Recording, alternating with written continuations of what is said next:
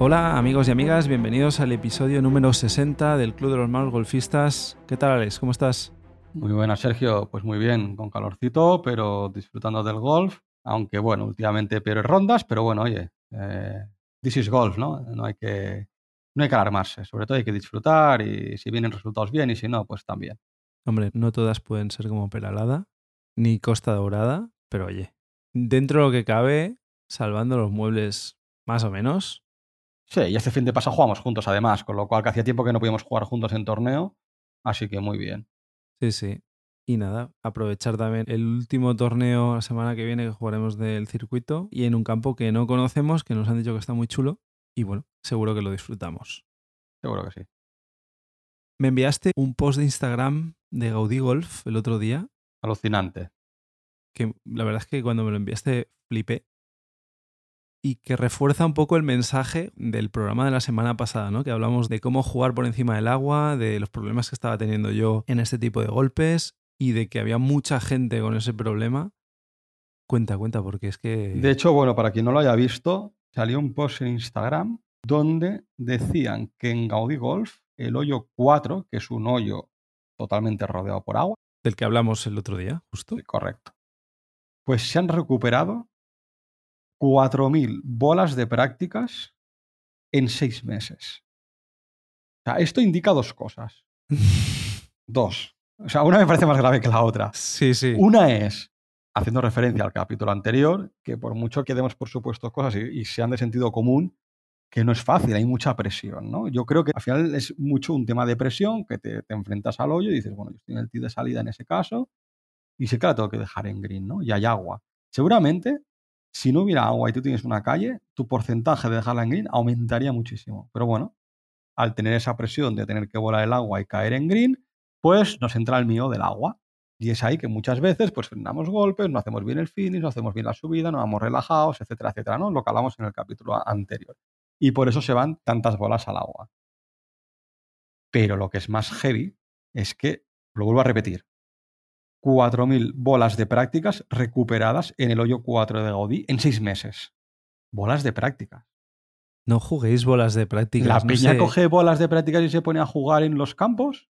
Pues por lo visto sí, parecía que eso podía ser algo residual, pero está visto que no. Que de residual no tiene nada. 4.000 es una burrada. Claro, yo me imagino a los de mantenimiento de Gaudí diciendo, ¿y qué está pasando aquí? Cada vez tenemos menos bolas. ¿Dónde van? Pues ahí estaban en el lago, 4.000 bolas. Sí, sí, es que son unas 650 bolas de prácticas al mes.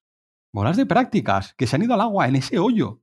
Pero luego súmale las bolas que no son de prácticas que se han ido en ese hoyo. Es decir, que muchísimas bolas se van al agua en ese hoyo de la gente que juega, pero a mí lo que me parece más escandaloso es que sean de prácticas. Es que, de hecho, en el post ponía, ¿eh, Gaudí, que por favor que la gente no jugara las bolas de prácticas. Es que nunca se me ocurriría coger una bola de prácticas para salir a jugar No. al campo. Desde luego, o sea, hay bolas de todos los precios para el que no pueda pagarse unas bolas que a lo mejor sean demasiado caras.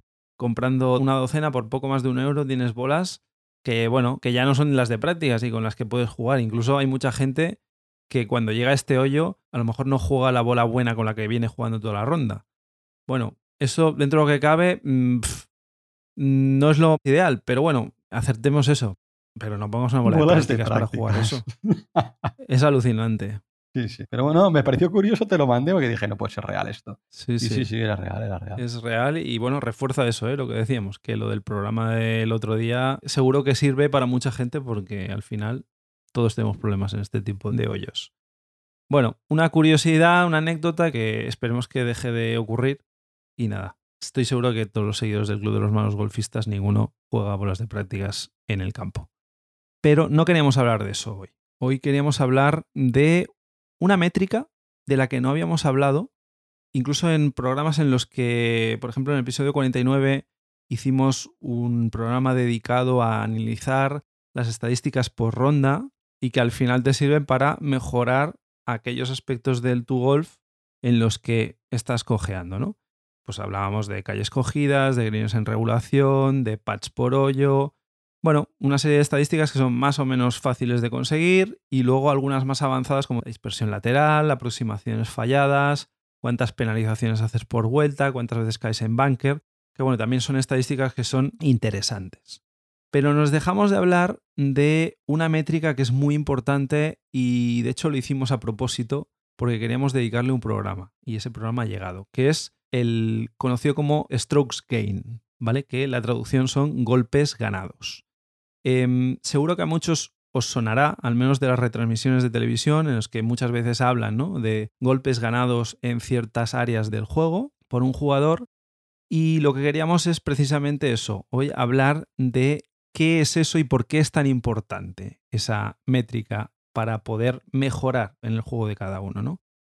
Sí que es verdad que es una estadística que no es fácil de conseguir, de hecho, por nosotros mismos no podemos hacerlo, porque esta métrica se consigue a base de hacer una comparación con estadísticas de millones de golpes hechos de jugadores de todo tipo, de todas edades, de todas condiciones y handicap, por supuesto, de todo el mundo, ¿vale? Al final se trata de comparar esas facetas de juego con el resto de jugadores. Y obviamente también te puedes comparar con los jugadores profesionales, con los jugadores del PGA Tour. Si os vais a la web del PGA Tour tenéis todas las estadísticas de golpes ganados. Luego andaremos en cada detalle específico, ¿eh? pero para que os hagáis una idea, hay dos formas de medir un hoyo. La primera sería muy fácil, ¿no? Tengo un par 4 de 380 metros, pues hago un golpe de 220, me quedan 160, cojo un hierro 6, la bola se me queda a 30, es decir, ir viendo cuántos metros me quedan hasta el hoyo. Sí, o sea, es una forma de medir por distancia. Pero la segunda forma de medirlo es por golpes. ¿Cuántos golpes me quedan hasta que embocó el hoyo? ¿no? En función del tiro que haces y dónde se te queda la bola, es cuántos golpes yo considero que me quedan hasta que yo voy a embocar. Claro. Entonces, esto es un método que surgió a raíz de un estudio que hizo un profesor de la Universidad de Columbia que se llama Mark Brody y que se ha hecho mundialmente conocido por este método, que luego lo aplicó el PGA Tour.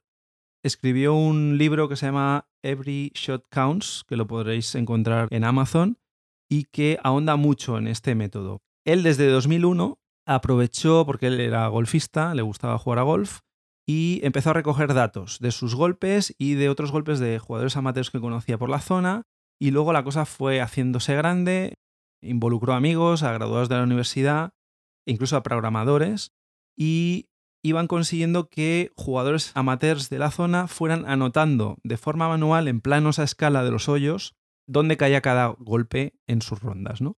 En paralelo, luego el PGA Tour empezó también con Shotling a hacer lo mismo, pero a los mejores jugadores del Tour, con el fin de obtener datos que mejoraran un poco la información que comentaban los comentaristas a la hora de hacer la retransmisión. Pasaron una serie de años y en el 2007 Mark Brody desarrolló el método por el cual buscaba la mejor forma de medir ese rendimiento de un jugador. Porque él pensaba que las métricas o estadísticas que habíamos hablado tradicionales, como los golpes en calle, los ruidos en regulación, se quedaban cortos en el sentido de que al final tú, por ejemplo, podías decir que de 14 hoyos que habías jugado sin contar los pares 3, habías cogido, por ejemplo, 11 calles, pero podría ser que otro jugador eh, hubiera cogido, en vez de 11 calles, había cogido 9, pero las calles que había fallado había sido por muy poquito, ¿no? Al final la estadística no medía esa diferencia, ¿no? Entre los que se iban a los arbustos y luego tenían que hacer un golpe de recuperación respecto a los que dejaban la bola prácticamente en el primer corte de RAF. Lo mismo con los greens en regulación. Tú medías a ver cuántos greens en regulación había, pero no estabas midiendo a qué distancia lo estabas dejando la bola respecto al hoyo, con lo cual luego eso te repercutía en los pads por hoyo, ¿no? Sí, porque tú puedes hacer un green en regulación y dejarte un pad de 40 metros, porque la bandera está muy esquinada y otra persona no hace el green en regulación, pero la deja 5 metros y está en antegreen. No cuenta como green en regulación, pero a lo mejor con un chip hace el verde y a lo mejor el otro hace un tripateo. Claro. Entonces, al final son estadísticas que son como demasiado blanco o negro y no mide realmente la escala de grises, ¿no? Que a lo mejor pues hay ciertos condicionantes que pueden decir, pues a lo mejor no estabas jugando tan mal como parece, o a lo mejor sí, tienes una buena estadística de esto, pero el resto de tu juego ha sido un desastre, con lo cual has hecho una tarjeta horrible, ¿no? Vale, y entonces, para poder medir esto, ya que cuentas que hay una escala de grises, ¿cómo funciona este método entonces?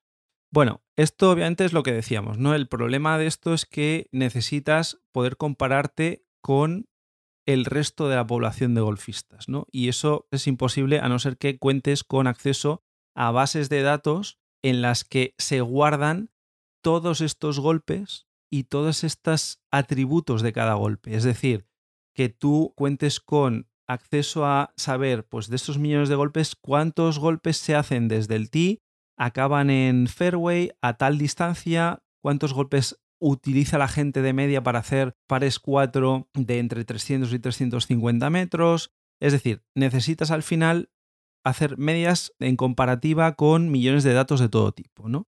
Esto luego al final del programa os diremos cómo podéis llegar a tener esa información. Pero bueno, como concepto, al final lo que busca es comparar con medias de otros golfistas, ya sean profesionales, ya sean de niveles mejores que el tuyo o poder compararte con jugadores de tu mismo nivel. Pongamos un ejemplo. Podemos tener un hoyo que es un par 4 que por estadística sabemos que la media de golpes en general para invocar ese hoyo puede ser de, por ejemplo, 4,2, es decir, 0,2 golpes más que el par, o tener un par 5 fácil que a lo mejor tiene una media de 4,8 golpes ese hoyo en teoría es más fácil que el hoyo anterior, ¿no? Entonces, en este caso, pues si la media es 4,8 y nosotros conseguimos un verdi, es decir, hacemos cuatro golpes, pues habríamos ganado en ese hoyo 0,8 golpes. De ahí el concepto de golpes ganados o strokes gain, como se llama esta métrica, ¿no? Pero obviamente, claro, esto no se queda ahí en saber respecto a la totalidad del hoyo, cuántos golpes ganas, sino que la gracia de Strokes Gain es que al final el nivel de detalle es tal que podemos desglosar esos datos en golpes ganados en los principales aspectos del juego. Vamos a hablar un poquito de las métricas que hay en el PGA y podéis ir a la página del PGA Tour y lo veréis. Los Strokes Gain originales que lo que medían era de tía green y lo que hacían era involucrar todos los golpes que se hacen desde la salida hasta el green, todo lo que sean golpes que no se utiliza el pattern, por resumirlo.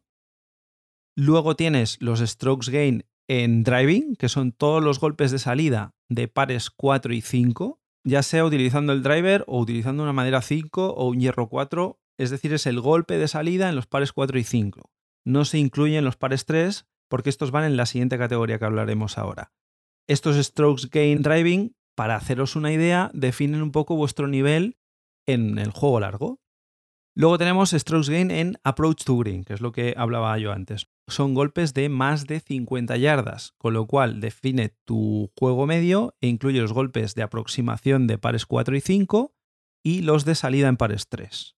Luego tenemos los strokes gain around the green, cerca del green, o lo que nosotros solemos llamar como los chips, que definen nuestro juego corto, golpes de menos de 50 yardas, menos de 45 metros pero sin contar los golpes de dentro del green, que eso sería otra métrica que serían los strokes gain en putting.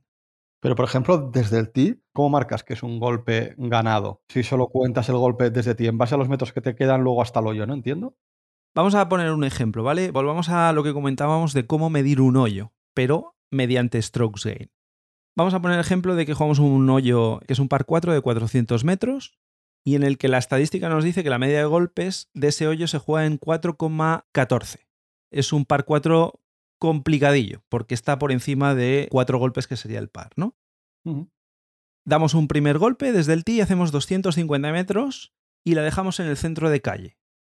Esto es importante decirlo, ¿eh? ¿Dónde se queda la bola? Porque no es lo mismo que se quede en centro de calle a que se vaya al RAF, por ejemplo, ¿no? Entonces, si estuviéramos midiendo el hoyo en distancia, estaríamos a 150 metros del hoyo. Pero lo que queremos es medirlo en golpes ganados. Claro, aquí hay que medir si nuestro golpe es un golpe ganado respecto a la media de esos golpes de salida en ese hoyo, entiendo, ¿no? Eso es, exacto. Entonces, para eso necesitamos saber las estadísticas de cuántos golpes se necesitan hacer desde la calle a 150 metros del hoyo. Porque como nos hemos quedado a 150 metros del hoyo desde la calle, pues ahora sí que necesitamos esa estadística. Supongamos que en este caso son 2,995. Por tanto, en el primer golpe vamos a ver si hemos ganado o perdido respecto a la media. Decíamos que la media de golpes del hoyo era 4,14. Le restamos los 2,995 que necesitamos de media para hacer esos 150 metros desde calle que nos quedan para el hoyo y le restamos el golpe que ya hemos dado en el tee. Esa resta nos da más 0,145. Es decir, nuestro golpe de salida ha sido bueno porque hemos ganado 0,145 golpes respecto a la media del resto de jugadores que han jugado ese hoyo. Claro, o sea, tú tienes un golpe ya dado más los 2,995 golpes que te quedan de media para invocar la bola. Eso es. Y eso es 3,995, que es menor que la media del hoyo que te está diciendo que es de 4,140. Con lo cual, llevas una ventaja de 0,145. Eso es. El primer golpe ha sido bueno. Vamos al segundo golpe. Lo hacemos y la dejamos en green. Importante, ¿eh? Siempre saber dónde queda la bola, porque no es lo mismo que quede en green, a que quede en un bunker, a que se haya ido al RAF del fondo de, de green. Y la dejamos, por ejemplo, en green a 7,5 metros del hoyo. Vale, pues lo que tenemos que ir a buscar es la estadística de cuántos patch necesitamos, porque sabemos que estamos en green, para invocar desde 7,5 metros. Por estadísticas, y vamos a poner el ejemplo de que serían 1,982 golpes, ¿vale? Un poquito menos de 2 patch por hoyo, que es lo que normalmente ponemos de media, ¿no? Por tanto, en este segundo golpe estábamos, recordad, en 2,995, que era la media desde los 150 metros de calle, le quitamos este 1,982 y le quitamos también el segundo golpe que hemos dado y nos queda un resultado positivo de 0,013. Es decir, seguimos, mejorando respecto a la media. Esta vez un poquito menos, ha sido un golpe similar a la media, pero seguimos ganando. Con lo cual, el primer golpe ha sido bueno, el segundo ha sido bueno dentro de la media, con lo cual, digamos que estamos avanzando más rápido en el hoyo respecto a la media, solo teniendo en cuenta los golpes. Habría que sumar el 0,145 y el 0,013 para ver el acumulado respecto a la media del hoyo. Eso es, en este caso sería 0,158. ¿Vale? Vale, ahora vamos a hacer el primer pad. Si lo invocáramos, ganaríamos 0,982 golpes, porque hemos dicho que la distancia desde 7,5 metros para invocar es 1,982. Si lo invocáramos en 1, ganaríamos ese porcentaje que nos queda, el 0,982. Pero vamos a suponer que el pad no es bueno y no lo invocamos, sino que lo dejamos a 1,2 metros. Entonces ahora volvemos a avanzar y buscamos la media de invocar desde 1,2 metros. En este caso, por ejemplo, vamos a suponer que es 1,189, un poquito más de un pad. Por tanto, en el primer pad, ¿qué nos ha pasado? Que hemos pasado de tener 1,982 de media, le quitaremos la media que necesitamos para invocar el pad que nos queda, que en este caso hemos dicho que era 1,189, le quitamos también el pad que hemos dado ya, recordemos que ya llevamos tres golpes en este hoyo, con lo cual nos quedamos en menos 0,207. Es decir, hemos perdido en ese pad 0,207 golpes respecto a la media. Este golpe ha sido malo respecto a la media. Y ya para acabar el hoyo, al final invocamos el segundo pad, por tanto, en ese golpe ganamos 0,189, porque teníamos que la media desde 1,2 metros es 1,189, como lo hemos invocado en ese siguiente golpe, restamos 1,189 menos 1 y nos queda esa ganancia de 0,189 golpes. De esta forma podemos ver cómo ha sido nuestro rendimiento en los diferentes apartados del juego. Sabemos que el strokes gain desde T, que era el primer golpe, habíamos ganado 0,145. En el segundo golpe, el approach desde 150 metros, hemos ganado 0,013. En patting hemos perdido porque el primero de los dos patches era muy malo, eh, habíamos perdido ahí 0,207 y a pesar de que en el segundo hemos ganado 0,189, nos queda un resultado negativo de 0,018. Residual, mm. pero un poquito peor que la media. Con lo cual, la suma de todo nos dará 0,140, que coincide con la resta de lo que cuesta de media el hoyo menos los golpes dados. Recordad que el hoyo habíamos dicho que era 4,140 y en total hemos hecho el hoyo en 4 golpes. Pero mirándolo así, me da la sensación que el tema del padding te influye mucho más que el resto en los stroke games, porque Tú has hablado de un pad malo al principio y luego invocas en el segundo. Sí. Y te sale un stroke gain de padding negativo, es decir, peor que la media. Pero si tu primer pad lo hubieras dejado a 10 centímetros, el stroke gain del padding hubiera sido positivo. Y has hecho dos pads igual que ahora, ¿eh? ¿Sabes? Me refiero que al final haces la misma cantidad de golpes pero sales con un stroke gain más positivo. Sí, pero porque el segundo golpe mete en el 100%, todo el mundo un tapín lo deja dado, con lo cual ese golpe no tiene mérito. El mérito lo tienes en el primer golpe, que desde una distancia larga has hecho un pad que casi lo metes, entonces es un buen pad.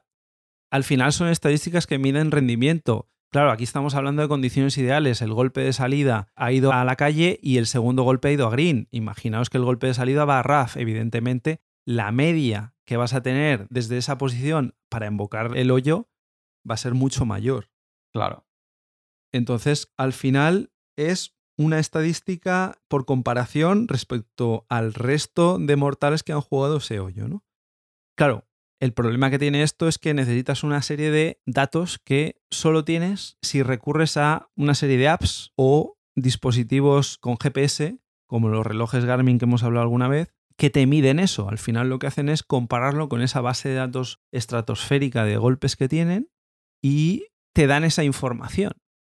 Nosotros, por ejemplo, ya sabéis que utilizamos relojes Garmin, pues vemos esa comparativa en cada apartado del juego respecto a jugadores del mismo handicap que nosotros y vemos en qué apartados estamos cojeando y estamos por debajo de la gente que juega con nuestro nivel o en qué apartados estamos jugando mejor que jugadores de nuestro nivel.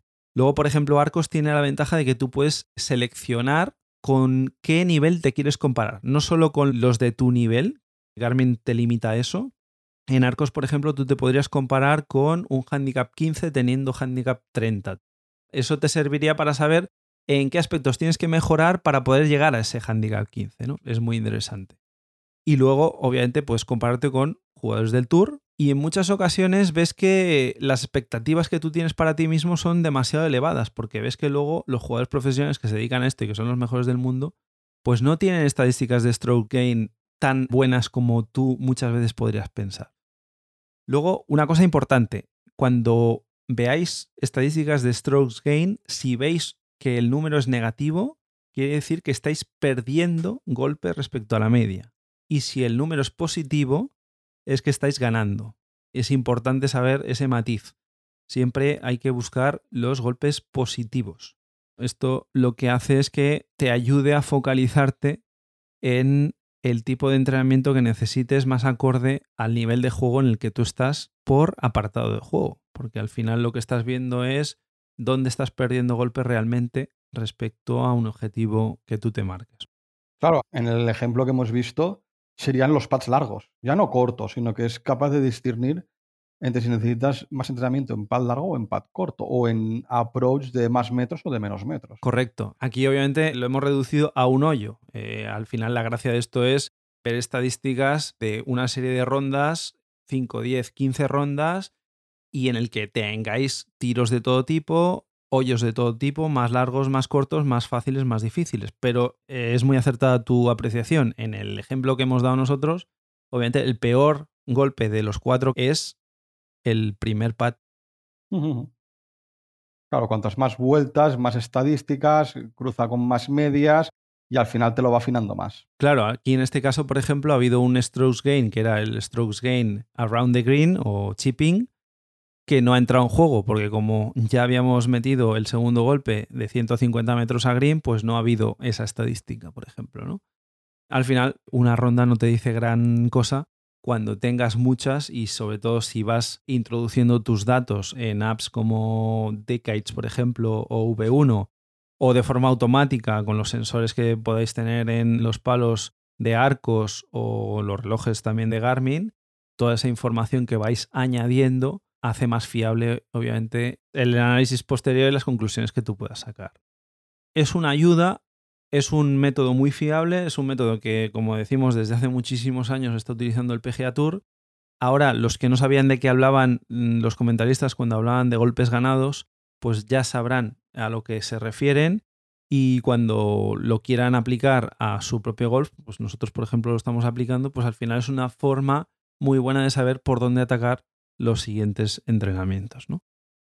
Y bueno, esto es un poco lo que os queríamos contar hoy. Es una métrica que a partir de hoy seguramente en otros programas pues haremos análisis de lo que decía Alex, ¿no? De a ver dónde podemos recuperar golpes, en qué aspecto del juego es más importante.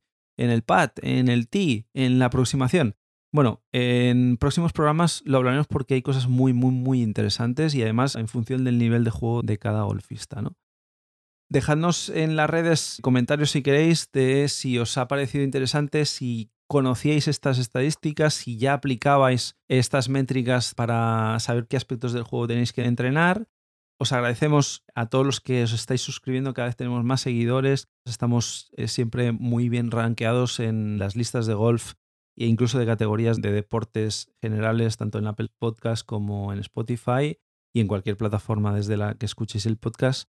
Os agradecemos de todas formas si tenéis un ratito para que nos dejéis una reseña. Os recordamos también que tenemos un correo electrónico manosgolfistas.gmail.com y que bueno, escribidnos para pedirnos lo que queráis o comentarnos lo que queráis. Os recordamos también que tenemos el challenge de los malos golfistas. Todavía hay gente que se está apuntando y eso nos encanta, pero recordad que ya estamos en la última etapa de la temporada, con lo cual apresuraros a hacer las mejores vueltas que podéis ahora que hay buen tiempo y que hay más tiempo para jugar a golf y que seguramente pues ya habréis practicado lo suficiente como para hacer vuestras mejores vueltas de la temporada. Lo dejamos aquí por hoy, os deseamos una muy feliz semana de golf y que vayáis a por el verde. Adiós.